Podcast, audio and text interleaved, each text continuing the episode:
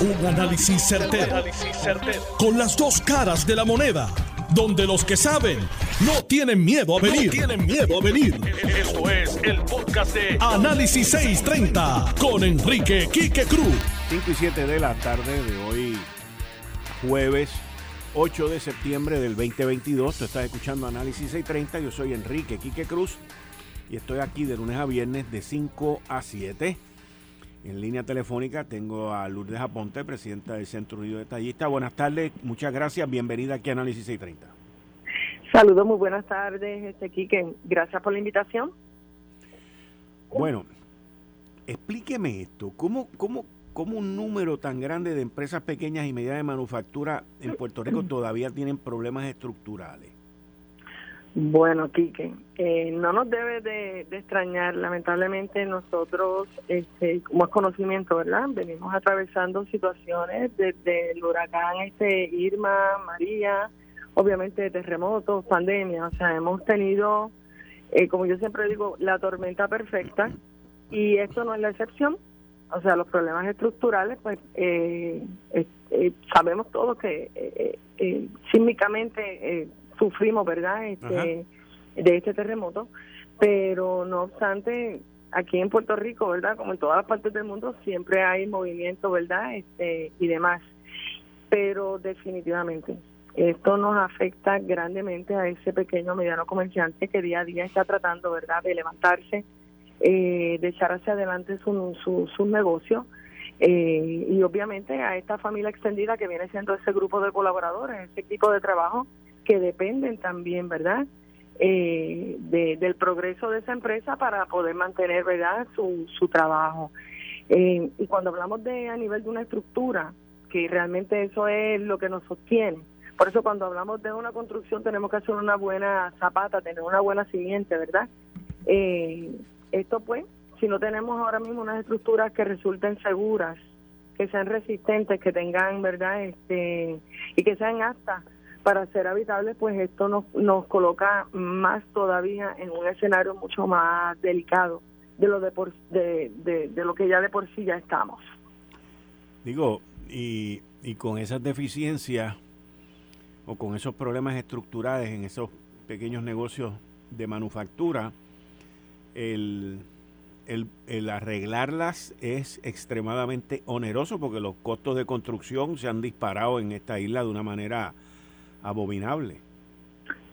Así mismo es. Eh, y mucho de también, y hay un elemento aquí, que todavía hay personas que han realizado las reclamaciones, ¿verdad?, las diferentes agencias de, de seguro y todavía no han recibido ese ese reembolso de ese seguro o en aquellos casos que pues por mala orientación o no saber qué tipo de póliza verdad este adquirir para el tipo de negocio muchas veces este al no leer y obviar como yo digo la letra pequeña pues no no tienen esa e, esa cubierta que pueda hasta cierta manera pues amortizar eh, en, en esta área económica que, tan fuerte es cuando nosotros pues tenemos que hacer estos tipos de, inversión de mejoras a una propiedad.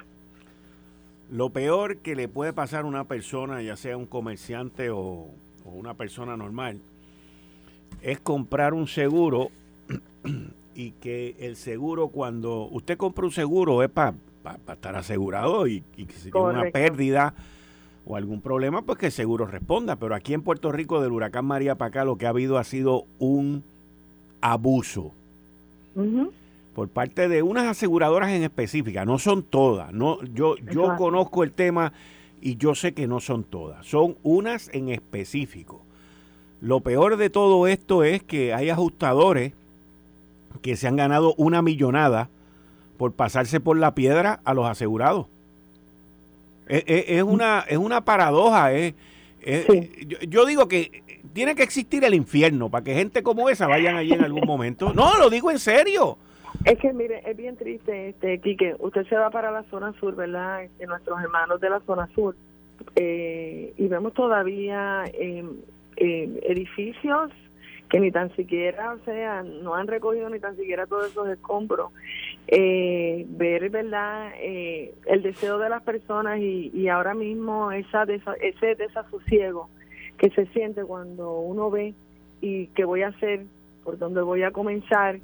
Eh, hay, ¿verdad? Una, eh, eh, una bonanza, ha habido una bonanza de unas inyecciones este, a nivel de unos fondos federales, pero no están llegando o no llegan con la rapidez, ¿verdad?, que estas personas necesitan para poder acorrer eh, sus negocios nuevamente, eh, ya sea porque pues la estructura pues no les pertenece o porque ya pues obviamente hay unos requerimientos, ¿verdad? Como todo, este y no son elegibles, o sea, el panorama pues no es muy muy halagador, pero nos tenemos que, ¿verdad? Levantar y unirnos todos y seguir hacia adelante porque pues hemos decidido, ¿verdad? Seguir luchando en esta hermosa tierra eh, que tenemos. Eh, sé que históricamente nosotros los comerciantes estamos atravesando por uno de los, de los retos, ¿verdad? Históricos, es más trascendentales.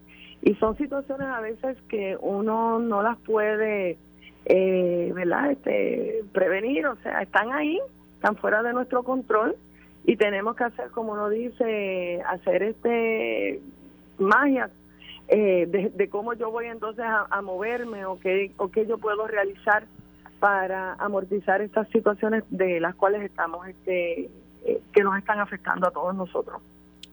Yo, yo le voy a hacer una, una invitación a usted y a, y a los miembros de su matrícula. Le voy a, si usted le interesa, esto es parte suya, si usted le interesa, usted me dice y lo hacemos.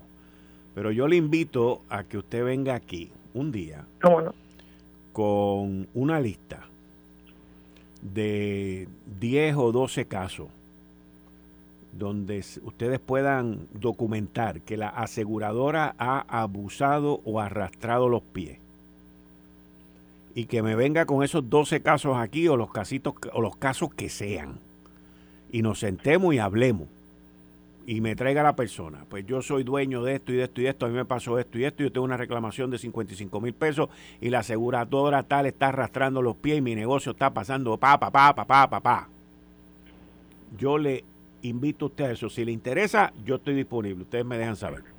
Pues perfecto, ¿no? Aceptado, aceptada la, la invitación, claro que sí.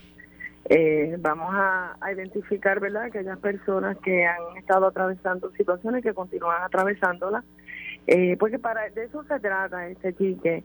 Es eh, nosotros verdad eh, tenemos que ser esa voz eh, identificar dónde están estas deficiencias y lo que nosotros también queremos es también prestar soluciones.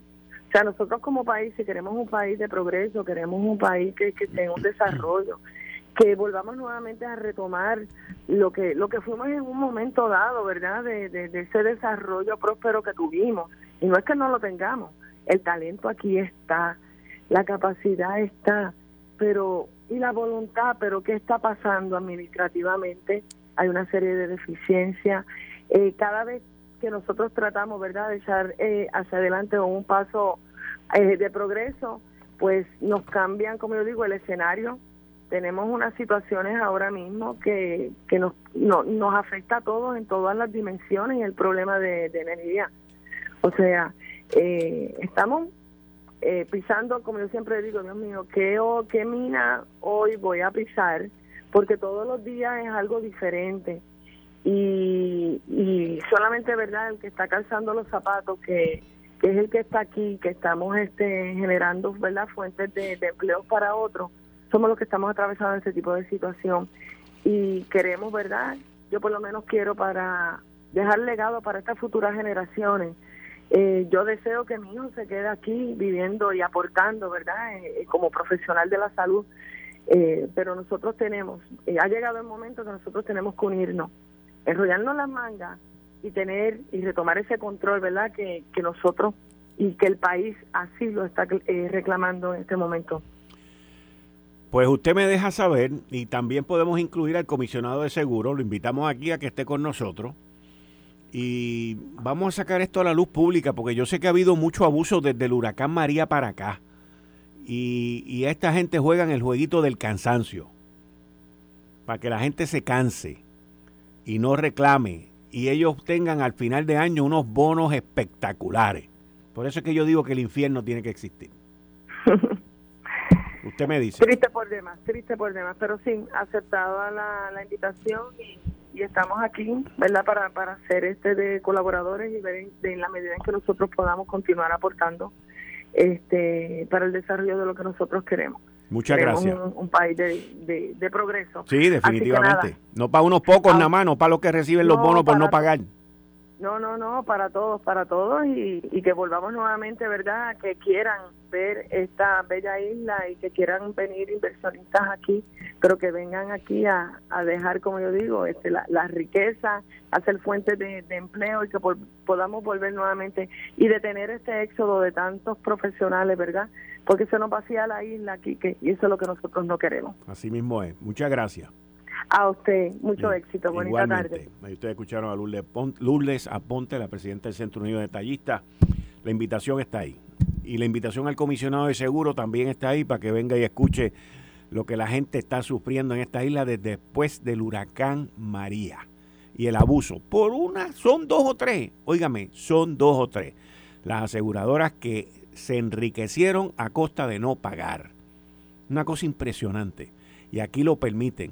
Lo mismo también es el lío ese que le dije a Jerry los otros días que me consiguiera, Jerry es el productor de esto, que me consiguiera par de personas de esas también. El lío ese en el Banco de Desarrollo Económico, señores, eso que le hicieron a esa gente. Ahí está el, para, el parador este en adjunta. Eh, eh, se, tiene que, se tuvo que declarar en quiebra ocasionado por el Banco de Desarrollo Económico. Y como eso hay varios casos, vamos a traer a esa gente aquí también. O sea, no, el, Banco de Desarrollo no puede estar impune a los abusos que ha cometido aquí cuando vendieron esa cartera. Y los líos que faltan por salir todavía por esa cartera, señores, usted no tiene idea. Pero nosotros los vamos a traer aquí nosotros vamos a traer aquí porque todavía faltan líos, todavía faltan situaciones de conflicto de interés con esa cartera.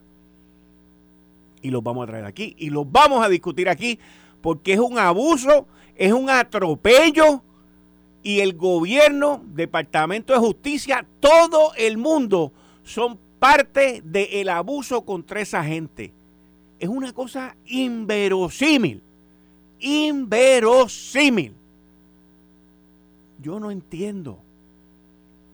Y toda esa gente, empresarios puertorriqueños que fueron allí a tomar sus chavitos prestados para echar sus negocios hacia adelante, le vendieron la cartera y ahora esos caimanes van detrás de ellos a matar toda esa gente. Salte de aquí y dame o me paga. O sea, una cosa bárbara, bárbara.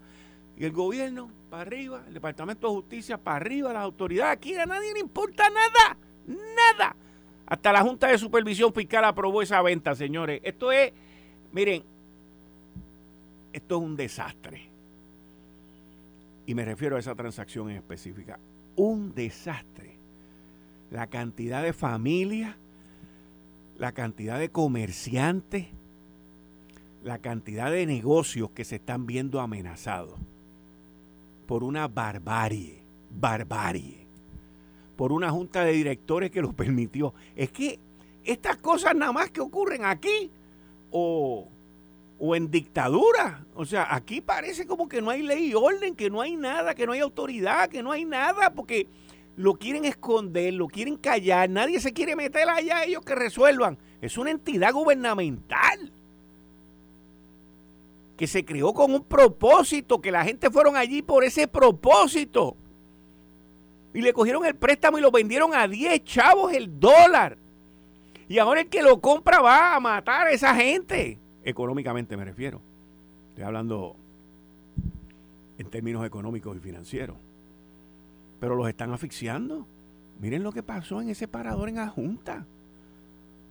Esa gente llevan ahí decenas de años batallando contra viento y marea, contra huracanes, contra temblores, para que venga el banco donde tú depositaste tu confianza, donde fuiste allí, porque no, te vamos a prestar, te prestan y te matan, brother, te matan económicamente, te obligan a ir a quiebra por una acción provocada por el mismo banco.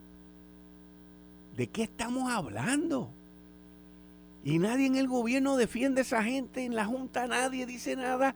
Todo el mundo esconde eso, muchacho, cállate la boca, mete eso allá abajo. No hablen de eso. Hay más conflictos de intereses, hay más bolletes en esas transacciones y las vamos a traer aquí. Las vamos a traer aquí.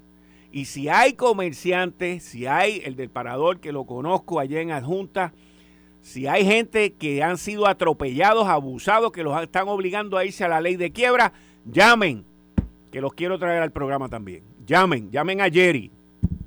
Todo el mundo sabe quién es Jerry. Que los, los quiero traer aquí, porque hay más transacciones con conflictos en esa cartera de banco, que también las tienen tapadas y las vamos a sacar para afuera porque nos está llegando la información. Bueno, hoy la primera plana del periódico El Nuevo Día, Luma tratando de defenderse 14 meses después, está difícil. Estuve con el compañero Normando Valentín esta mañana haciendo un análisis de, esa noticia. En la noticia veo que hay unos puntos, unos puntos de, unos puntos comunes entre Luma y la Autoridad de Energía Eléctrica. Yo tuve la oportunidad hoy sobre ese tema de entrevistar a Josué Colón. Y quiero compartir esa entrevista con ustedes, que lo hice hoy en Lo Sé Todo. Vamos a escucharlo.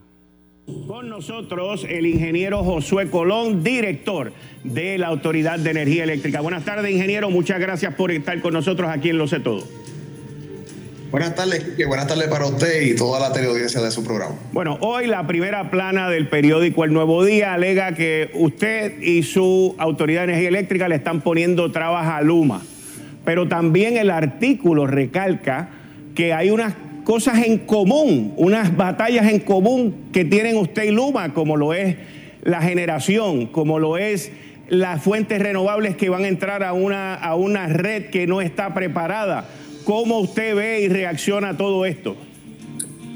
Pues mira aquí que cuando yo eh, vi la primera portada, ¿verdad? La, plan, la primera plana del nuevo día, pues mucha gente pudiera pensar que uno pudiera eh, reaccionar eh, en contra de, ¿verdad? del operador privado y demás, pero es que yo estoy mirando esto desde otra perspectiva y la perspectiva en la, de la cual yo la miro más allá de lo que indica el artículo de que hay 259 eh, fallas, si se puede decir, de generación y 41 de TD. Ahí lo, lo, lo, lo realmente importante es que hay dos entidades una es la Autoridad de Energía Eléctrica y otra es Luma, que no está, como quien dice, es un operador independiente, eh, que no de, ordinario no tiene que estar alineado con lo que podamos pensar en el área de generación, que le está diciendo al negociado lo mismo que nosotros venimos diciendo desde noviembre. ¿Qué es lo mismo? Que, se requieren eh, para que estas eh, unidades generatrices sean confiables, sean eh, costo efectivas y demás, que se, se autorice por el negociado las reparaciones que le solicitamos que se autorice por el negociado el reemplazo de todas las unidades pico que están distribuidas a través de la isla y que el negociado al día de hoy hay la inmensa mayoría de las unidades pico no están autorizadas. Hay unas eh, reparaciones un sinnúmero de reparaciones también importantes que no han sido autorizadas y que todo eso incide en la confiabilidad del sistema de generación que a su vez eh, también afecta el sistema integrado de energía. Rapidito, ¿cómo es la comunicación suya con Fermín Fontané?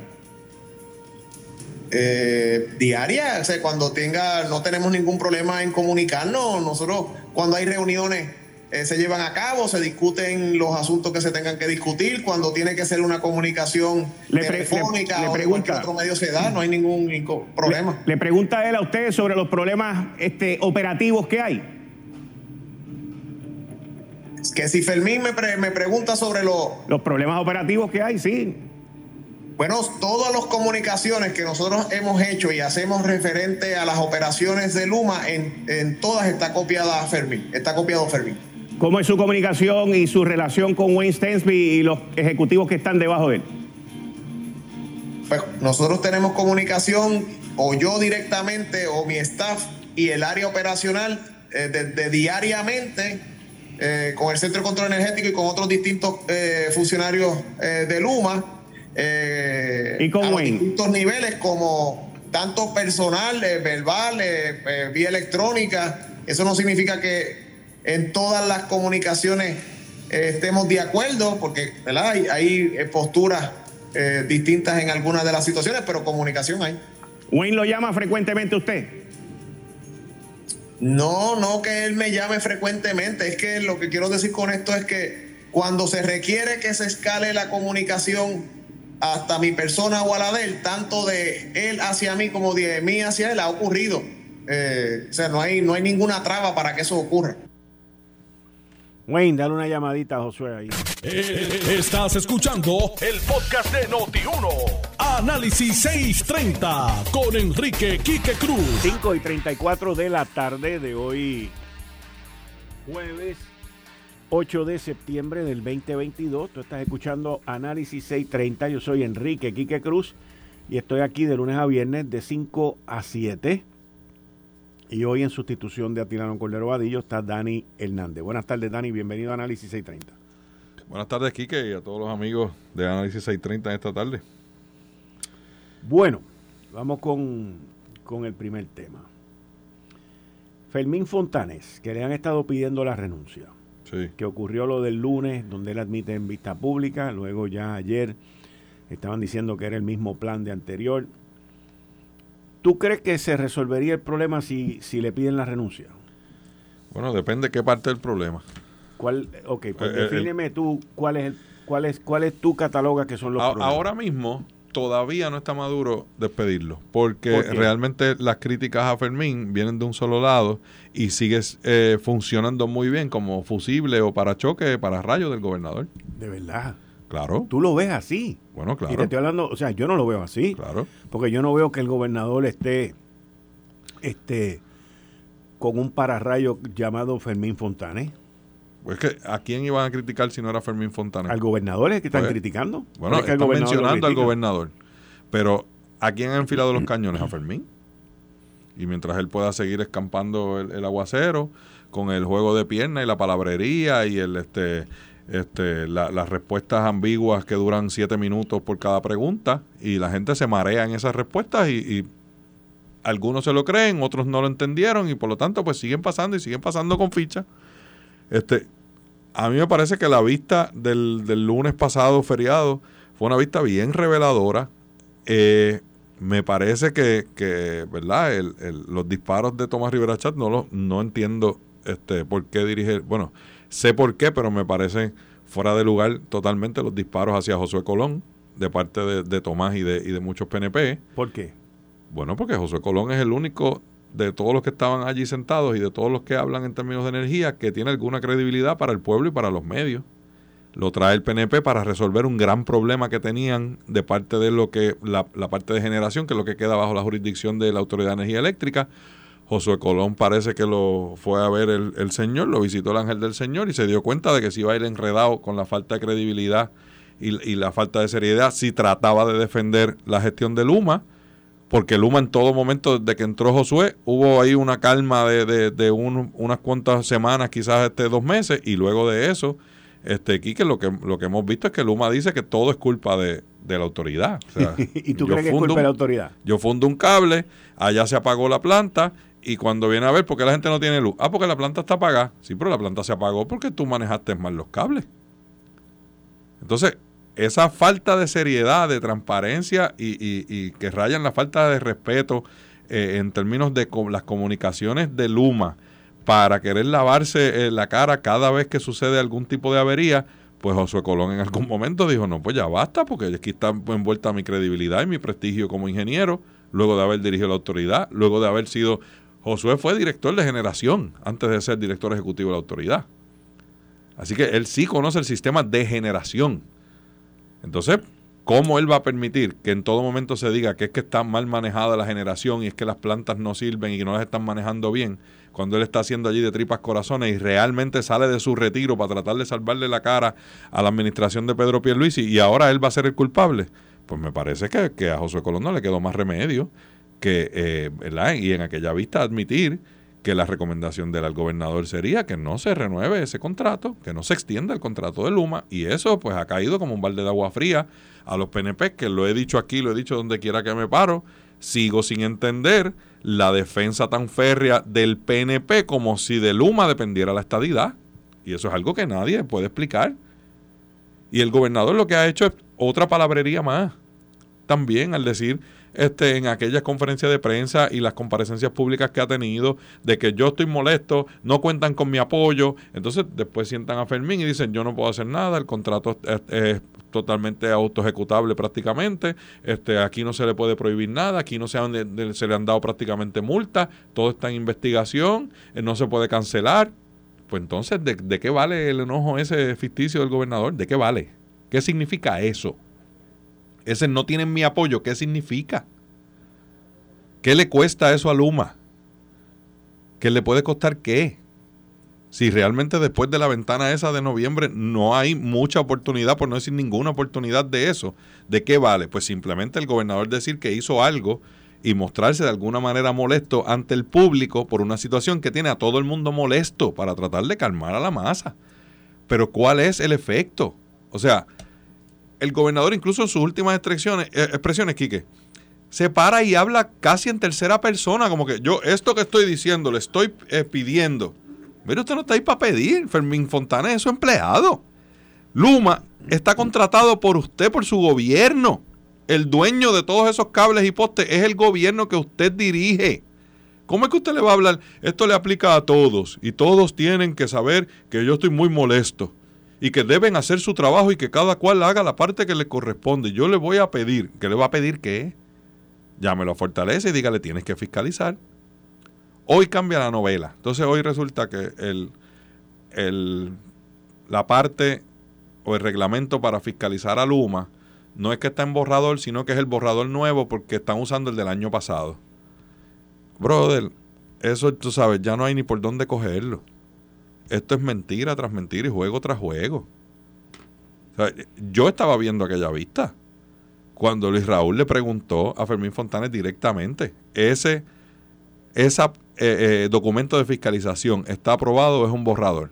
Nosotros nos hemos reunido y el representante Luis Raúl Torres lo interrumpe le dice, no, no, no, no me hable de reuniones, dígame si eso está aprobado o no, o es un borrador. Sí, es un borrador. Ah, entonces resulta que hoy se acordó que es que están usando el anterior que sí estaba aprobado y este no. Yo, de, verdad que es que es una falta de respeto, no hay otra manera de decirlo. Usted puede estar a favor de la privatización y creer que el gobierno no debe mantener ninguna agencia y que todo sea privado. Fantástico. Pero eso no lo puede amarrar a Luma porque se van a ahogar juntos.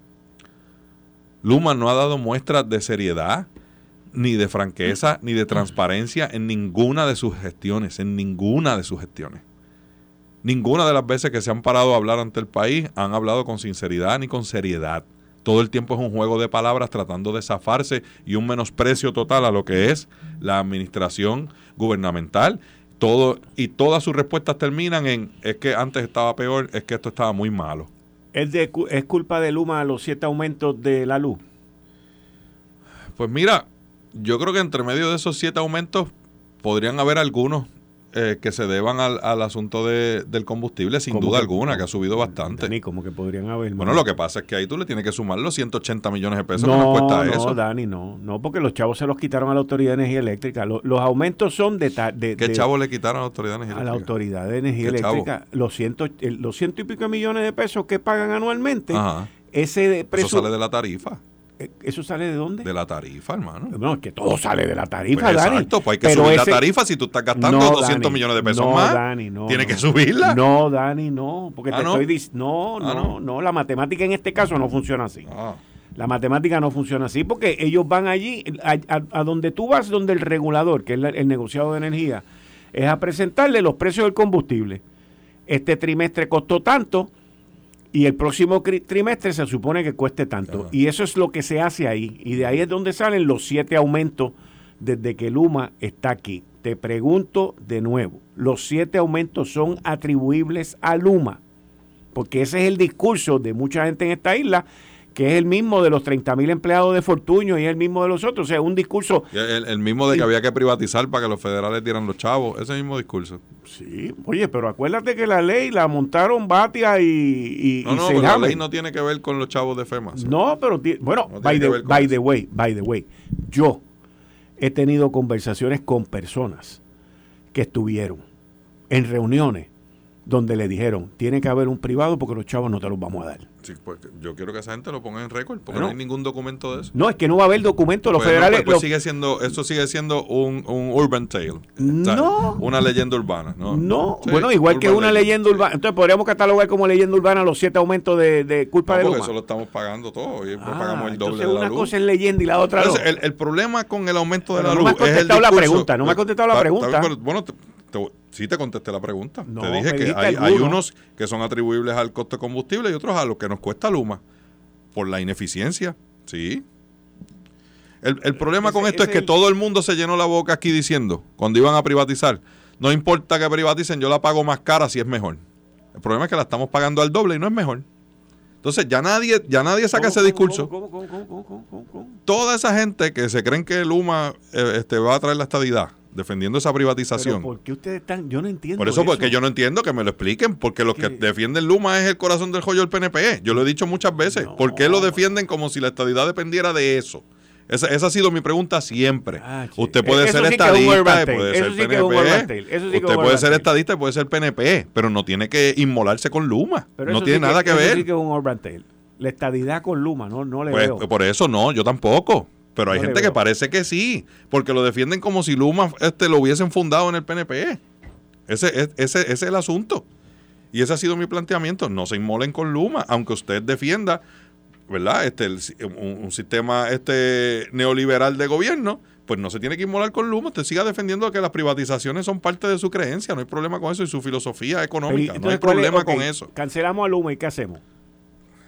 Bueno, es que yo no sé por qué la gente no se acuerda que eso pasó con acueducto. Y pueden decir que no es lo mismo, pero es igual de complicado. Pero tú eres de los que piensa entonces, a base de la contestación que me da, que, que volvemos a lo mismo.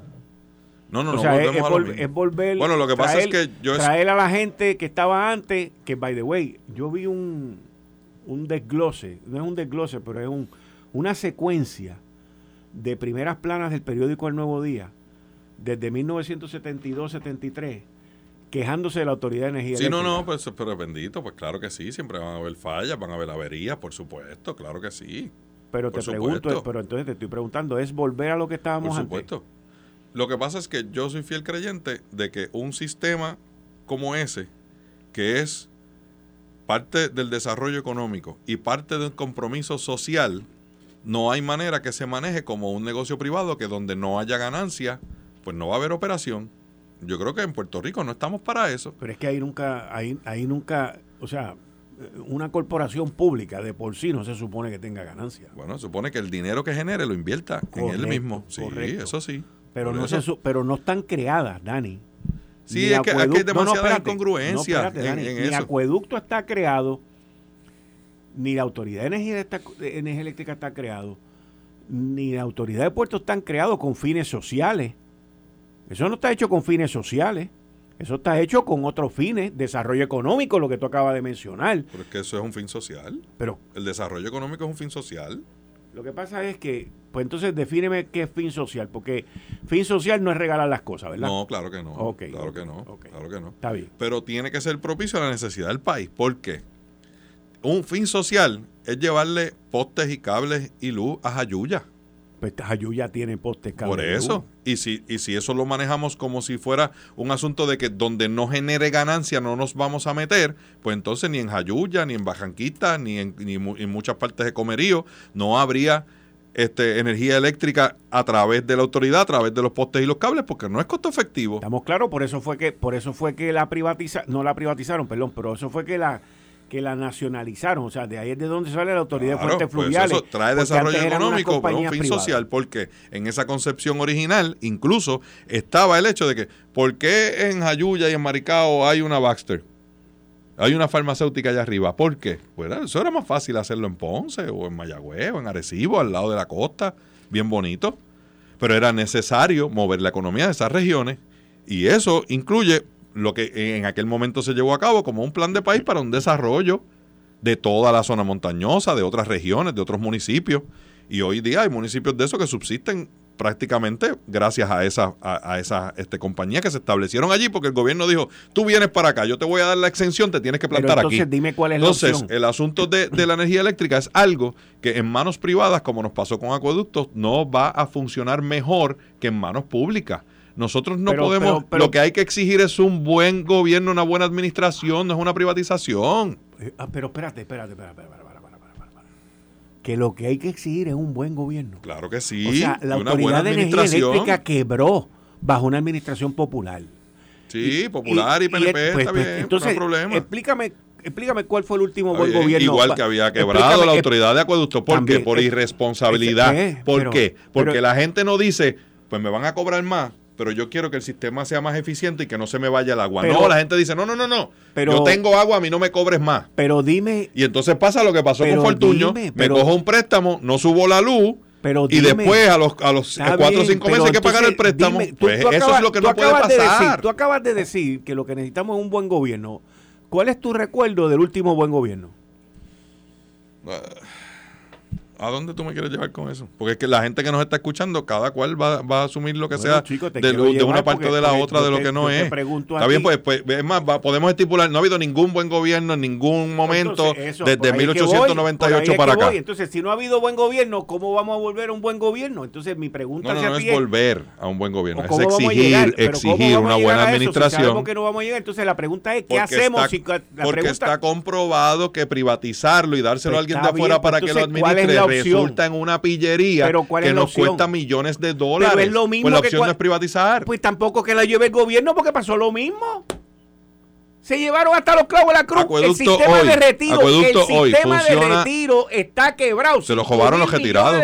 Los retirados se los jobaron. No, los retirados no. Sí, sí, la claro que sí. corporación no le pagó. Se los jobaron los retirados. Pero ¿por qué tú dices que se ro- robaron los retirados? Toda la gente que trabajaron toda su vida ganándose 1.500 pesos y después vienen los últimos dos años a trabajar ganándose 5.000 para retirarse con una pensión que nunca en los 28 años anteriores se habían ganado ni siquiera de salario.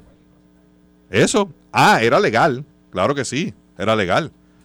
Pero, todo el mundo sabía que no le correspondía y no había manera de que el sistema se sostuviera así. Pero Pero, eso no eso son era lo que, lo que decía allí. Pero eso no son los más.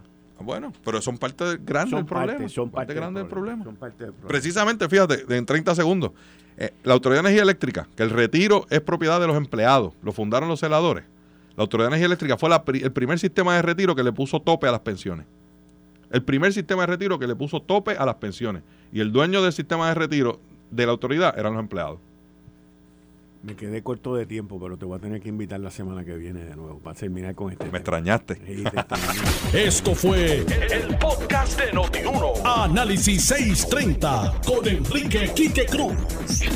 Dale play a tu podcast favorito a través de Apple Podcasts, Spotify, Google Podcasts, Stitcher y notiuno.com.